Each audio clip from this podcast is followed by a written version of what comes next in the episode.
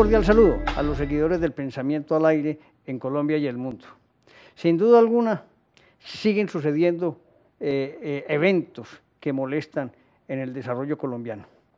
No obstante todo eso, que lo hemos eh, referido en, en diferentes editoriales, es bueno hablar de las cosas buenas que también se ven. Sin duda alguna, el desarrollo que ha tenido en los últimos años eh, la ciudad de Barranquilla y el Atlántico en general es digno de emular y de ejemplo para los colombianos. Diría yo y con dolor, pero además reconociendo lo que han hecho, que se han superado en obras la actividad de Antioquia, de Medellín, de Cali, de todas las grandes capitales de Colombia. Allá, con administraciones continuas, con el mismo objetivo de fortalecimiento, se han logrado avances importantes. Por eso, hoy hablaremos de sí se puede. El eslogan de sí se puede no es una simple forma de motivar a las personas, a los grupos, a los trabajadores y en general a una sociedad. Esta conlleva en contexto toda una forma de vida. Es esa actitud que nos motiva, induce a lograr resultados de corto, mediano y largo plazo, que en la medida que se obtienen, crece la motivación, la creatividad y la emoción por seguir superándose y cumplir nuevas metas. Esto no es un artículo de superación. Para ello existen motivadores, psicólogos, estudiosos del comportamiento humano, de nuestras debilidades y fortalezas. Aquí deseo resaltar el éxito de un trabajo público que condujo a una ciudad a lograr que su gente se sienta orgullosa de sus gobernantes y de su persistencia para lograr objetivos, de mantener la dinámica constante de desarrollo de obras públicas, de creación de empresas, de atracción de nuevos capitales y por consiguiente lograr disminuir el desempleo. Los índices de pobreza, aunque aún son altos, sí continúan con la tendencia que han mostrado en poco tiempo y también serán ejemplo en cuanto a la reducción de esos indicadores y por ende los habitantes tendrán una mejor calidad de vida. Pocas ciudades de Colombia han logrado ese grado de motivación de sus ciudadanos. Por el contrario, lo que percibimos es que las que eran ejemplo para los demás tienen serios problemas en la actualidad. El ánimo de la gente está bajo, los conflictos sociales se multiplican y la gobernabilidad es poca. Me refiero a Medellín, Cali, Bogotá, Cúcuta, donde es latente y palpable el descontento ciudadano con quienes gobiernan, porque no tienen como objetivo primordial y único el mejoramiento de las condiciones de los ciudadanos, sino que cumplen y avanzan en un plan previsto que busca implementar un sistema social que favorece a unos pocos y empobrece a la mayoría.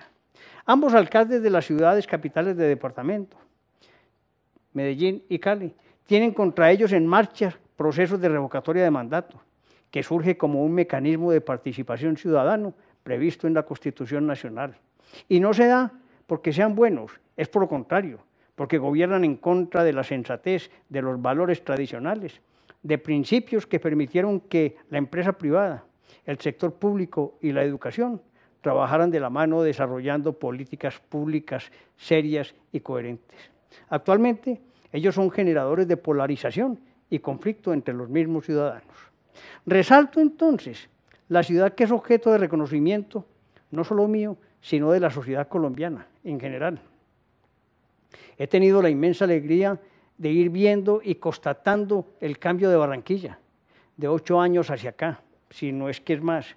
No hay día en el que no se avance o que no se concluya una obra se están solucionando las inundaciones generadas por los, por los, por los caños y lugares por donde baja el agua en épocas de lluvia. Las obras públicas se inician y se, y se concluyen. El crecimiento urbano es organizado y obedece a un plan de desarrollo armónico que hace ver la ciudad linda. Los estadios están bien mantenidos, los escenarios públicos protegidos, la economía en auge y sus habitantes felices. Barranquilla se ha convertido en un gran centro industrial por cuanto su situación geográfica favorece el desarrollo. Empresas textileras, petroquímicas, distribuidores, comerciantes la consideran óptima por las facilidades que ofrece para la exportación de los productos, evitando costos de transporte desde el interior hacia el puerto. Antes No se entendía que ciudades del interior tuvieran un gran desarrollo industrial estando alejadas del mar, con dificultades y costos mayores para la distribución de los productos. De manera que en buena hora, creo yo, que esa mirada amplia hacia el mundo exterior facilitará el crecimiento de los empresarios, teniendo en cuenta que además están en desarrollo los puertos también del Urabá antioqueño. El cambio se dio gracias a la gestión de políticos jóvenes que en su momento se fueron contra el monstruo de la corrupción, creado por caciques políticos de antaño y más recientes como el cura Bernardo Hoyos, quienes ofrecían en sus discursos las promesas de siempre, realización de grandes obras públicas, un desarrollo urbanístico organizado, cero politiquerías y todo quedaba en bla, bla, bla. Uno tras otro, sus gobiernos y sus dirigentes terminaron investigados y condenados por delitos cometidos en el ejercicio de los cargos. Los generadores del cambio dijeron no más al incumplimiento y procedieron a ser ejecutores de grandes obras, a crear sentido de pertenencia en los habitantes, a generar empleo, dinámica social y empresarial.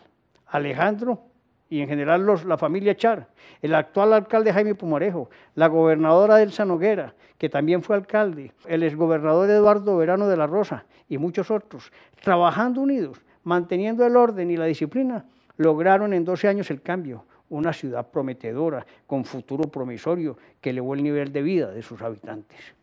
Es posible que tengan opositores, pero estos se quedan mudos ante la realidad de los acontecimientos. No han logrado derrotar la acción liderada por una generación de barranquilleros que creyeron que se debía hacer un cambio y lo pusieron en marcha. Hoy día, ellos lideran una propuesta de autonomía para la región que comparten con personas de otros siete departamentos de la costa atlántica.